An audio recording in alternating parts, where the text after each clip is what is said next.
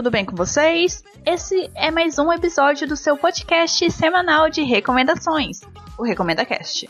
Meu nome é Dunia, como já deu para perceber, minha voz está muito melhor comparado ao episódio da semana passada. Eu já sarei da gripe e eu quero dar uns recadinhos antes de começar o episódio. Primeiro, divulgar nossas redes sociais, que são arroba RecomendaCast, tanto no Twitter como no Instagram. Se vocês não seguem a gente ainda, vocês estão perdendo recomendações extras que eu posto tanto no Twitter como no Instagram. Além do, do episódio da semana, sempre tem um conteúdo adicional lá nas nossas redes sociais. Então sigam.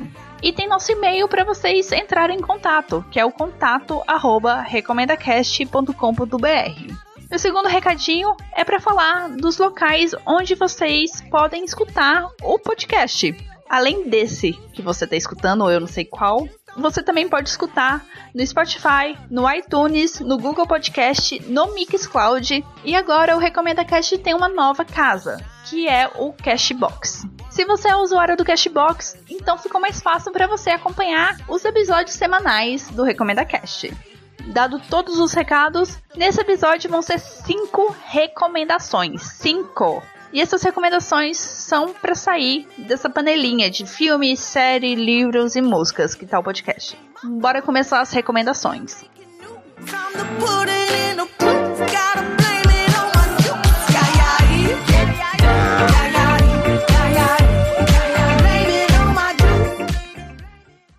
Vocês podem falar que tem uma desenvolvedora de jogos para celular do coração? Bem, eu posso, não querendo me gabar sobre isso. Mas é fato que eu achava impossível disso acontecer até conhecer a canadense Noodle Cake Studio, criadora dos jogos do Alto. Sim, é no plural porque são dois jogos. E sim, novamente, o nome é Alto. Mas antes de falar desse joguinho maravilhoso, eu preciso falar sobre outro jogo dessa desenvolvedora, que é o Super Stickman Golf. Tipo, jogo de golfe no celular são populares desde o quê? Daquela época que tinha um tijolinho chamado Nokia 3310, né? E tem uma dinâmica super simples. Você precisa acertar o buraco no menor número de tacadas possíveis. Mas imagina se durante o percurso tivesse alguns obstáculos, para deixar a coisa assim mais emocionante e interessante. Como areia, água, plataformas flutuantes e portais dimensionais. Can you believe? Para ultrapassá-los, o jogo oferece algumas bolas especiais que você pode, por exemplo, grudar na superfície ou quicar após serem arremessadas. Além disso, conforme vai passando as fases, você ganha customizações para colar no seu bonequinho, que literalmente é um boneco branco com forma humanoide. Daí que vem o nome do jogo, Stickman. Ele é um jogo de golfe bastante diferente pelo que eu já contei até agora, genuinamente divertido, porque o esporte normal deve ser um saco e é de graça. Super Stickman Golf já virou franquia com três jogos e estão todos disponíveis tanto para Android quanto para iOS. Essa dica vai de brinde, não vai contar nas 5 recomendações desse episódio. Agora sim, vamos falar sobre Autos Adventure e Autos Odyssey. A história e os personagens são os mesmos, só muda o contexto do Adventure para o Odyssey. Qual é a história? Alto e seus amigos, que inclui uma adorável lhama, são praticantes de snowboard e percorrem as lindas paisagens peruanas cumprindo missões e desafios. Simples, né? Conforme você vai completando as missões, novas aparecem, você sobe de nível e em níveis específicos libera os amigos do alto para jogar. Cada amigo dele tem uma vantagem. Tipo, um dá duplo salto e outro consegue quebrar obstáculos na pista, por exemplo. Quais são os diferenciais de alto?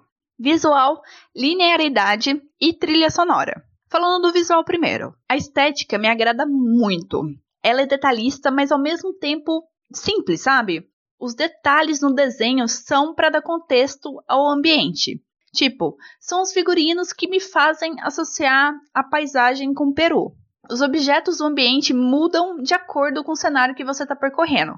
Se é deserto, vai ter ruínas. Se é floresta, vão ter cachoeiras e cipós. Então é um visual muito bem pensado para o jogo se diferenciar da concorrência, mas ao mesmo tempo não atrapalhar a atenção do jogador durante seu progresso. Vou colocar alguns prints do jogo na descrição do episódio para vocês me entenderem. Essa parte do visual está muito ligada ao segundo ponto, linearidade. Existe um tempo e um espaço ali.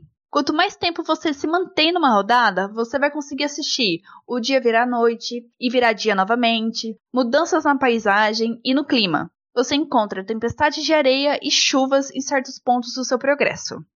Isso dá muito dinamismo para o jogo porque ele consegue estipular missões que dependem desses fenômenos naturais, como desafiar o jogador a sobreviver uma noite inteira, por exemplo. Último ponto é a trilha sonora. Se a trilha não combinasse tão bem com o visual de alto, acho que mataria grande parte da boa experiência que eu tenho com ele. A trilha é zen, é harmoniosa e eu super compraria o soundtrack dessas músicas com toda certeza. A principal diferença de Autos Adventure e do Odyssey já está claro no nome. O Odyssey consegue melhorar bons aspectos do Adventure e adicionar novos mecanismos, além de diversificar seus cenários. Os dois jogos estão disponíveis tanto para Android quanto para iOS e tudo em português. Eles são um pouquinho pesados, só um pouquinho, coisa de 60 a 100 megas. Excuse me? Mas vale a pena. A avaliação dos dois jogos são de mais de 4,5 estrelas no Google Play e o Odyssey é uma escolha do editor pelo mesmo Google Play. E os dois são de graça. Próxima recomendação é o Instagram do No Normal, que produz conteúdo sobre cultura e curiosidades japonesas. É um projeto brasileiro criado pela Soraya Tegan, eu acho que é assim que se pronuncia. E lá em 2016, ela criou o No Normal para expressar todo o seu amor pelo Japão. O que mais me chamou a atenção para esse projeto é a qualidade das postagens. A Soraya ela consegue te chamar a atenção visualmente e te prender com informações diretas. Nada daqueles textos quilométricos que dão preguiça de ler, sabe? E o conteúdo é bastante variado, indo de animes e mangás, passando por culinária, comportamento, moda, chegando até em vocabulário e estatísticas. Mesmo que você não seja um super fã do Japão, ou não é um grande consumidor da cultura nipônica, continuo recomendando no normal, porque é um conhecimento novo adquirido a cada post. Por exemplo, você sabia que no Japão existe uma palavra para aquela ação de fingir que não tem ninguém em casa quando tocam a campainha? Ou que o país é formado por mais de 6.800 ilhas. Além disso, você também consegue dicas muito boas sobre animes, mangás e doramas japoneses, vindas do próprio público que acompanha no normal. Yes, Queen! Talvez consumindo esse conteúdo com certa frequência te desperte o interesse de conhecer o Japão algum dia. Quem sabe? Eu vou deixar o link do Instagram na descrição, mas se você quiser já procurar, é no, N-O, normal, tudo junto. O que você acha? O segundo Instagram que eu vou recomendar é o Femi Power Comics. Esse já é americano e é focado em divulgação de HQs com protagonistas femininas produzidas por mulheres ou que celebram a diversidade. Então, vocês vão encontrar desde publicações mainstream, como as novas edições de Mulher Maravilha e Sabrina, por exemplo, até conteúdos mais autorais e de baixa tiragem. Essa conta é um ótimo canal de informações sobre lançamentos e novos artistas. Semanalmente, as donas da conta publicam uma listagem dos quadrinhos que serão lançados lá nos Estados Unidos, juntamente com as respectivas artes. Essa é a minha forma de encontrar novos conteúdos pela listagem, vejo se algum título me chama atenção ou se eu conheço e depois eu vou dar uma olhadinha nas artes para ver se alguma me conquista. Foi dessa maneira que eu descobri que está sendo lançado quadrinhos da Buffy com uma arte maravilhosa, inspirada e chupada da série com a Sarah Michelle Gellar. Encontrei HQ em português e fui tentar ler, mas eu acabei percebendo que precisa de ter um conhecimento prévio de Buffy para não se perder e para entender a história, né? Conhecimento esse que eu ainda não tenho, mas pretendo ter. Também encontrei títulos que entraram na minha listinha de futuras leituras, como Red Sonja e Vampirella encontram Betty e Verônica, The Unbeatable Squirrel Girl, nossa, palavras difíceis, e Midwinter Witch. É por essa conta também que acompanho os lançamentos das HQs das Lumberjanes, que eu já recomendei no episódio 11. Caso você não conheça a história, vá lá e escute. Além disso, eu consigo conhecer ilustradores fabulosos com trabalhos assim incríveis. Vale a pena conferir. Para quem desenha, essa conta é o paraíso, porque você encontra muitas referências e muita diversidade de estética. Vale lembrar que o conteúdo está todo em inglês e cobre somente as publicações lançadas lá nos Estados Unidos. Mas mesmo não sacando muito de inglês, uma imagem vale mais do que mil palavras. Eu vou deixar o link do Instagram na descrição do episódio, ok? A quarta recomendação é Rise from Ashes, uma webcomic lançada desde 2017 pela Madeleine Rosca no aplicativo Line Webtoon. A história se passa em um universo onde os humanos e os fantasmas coexistem numa relação bastante escravocrata. Porque os fantasmas, eles são obrigados a servir os humanos até alcançarem o descanso eterno, sabe? A história começa com a protagonista Winter, que é uma fantasma, se envolvendo numa captura de um poltergeist pelos corvos e sendo levada para o ninho deles. Os corvos são humanos e membros do departamento que cuida dos assuntos fantasmagóricos desse universo capturas, arquivamento, distribuição dos fantasmas, é tudo com eles. É claro que eles também tiram proveito dessas funções, né? Porque cada corvo tem o direito de ter um fantasma para servir e lutar. A Winter, coitada, tava na dela e acaba sendo subordinada a um recém-formado corvo e é obrigada a trabalhar com poltergeist que bagunçou sua vida. Saindo do micro, indo pro macro, os corvos eles estão assistindo o surgimento de uma grande rebelião fantasma comandada por um ser que teve um relacionamento muito próximo com o fundador dos corvos. E esse ser quer ver os fantasmas se vigarem dos humanos. E eles têm razão. A história ela é bem dinâmica, ela tem um ritmo muito bom, sempre tem um gancho que te prende para querer ler o próximo episódio. Eu gosto muito do universo criado pela autora, porque é uma mistura de steampunk medieval que funciona muito bem. A estética, o traço, as cores chamam a atenção e valorizam a história.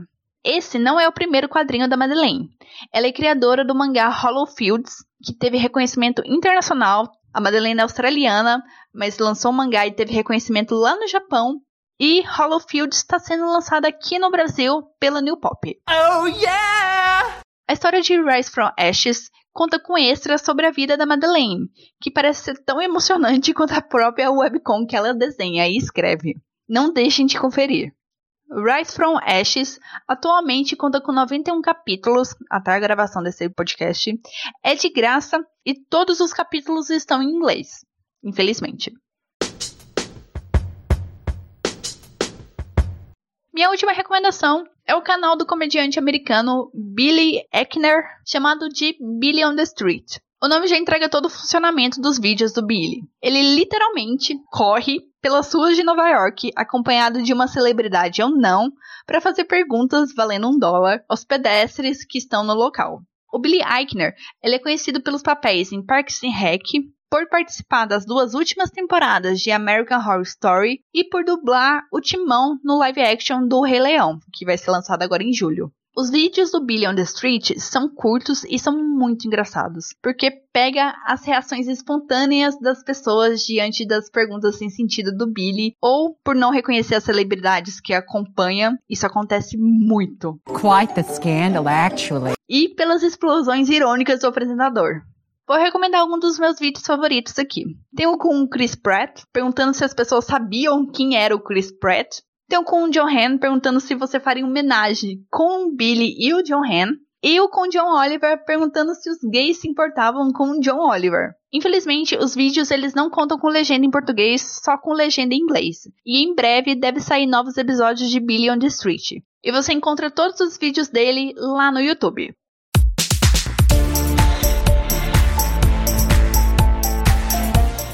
Eu espero que pelo menos uma dessas cinco ou seis recomendações que eu dei agradem vocês, que vocês gostem. E eu tenho uma péssima notícia para dar. Semana que vem não tem episódio. Eu sei, eu acabei de voltar de férias e já tô fudendo com o cronograma do podcast.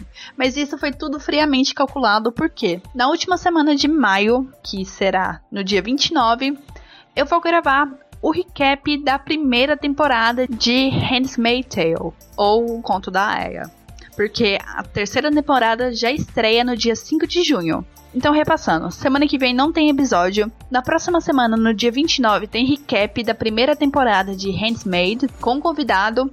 E no dia 5 do 6 tem o recap da segunda temporada com o convidado novamente. É isso, eu espero que vocês tenham gostado desse episódio. Eu aguardo vocês no dia 29 para me acompanhar nesse recap dessa série maravilhosa que todos nós amamos. E é isso! O episódio termina aqui. Eu vejo vocês no dia 29 e tchau, tchau!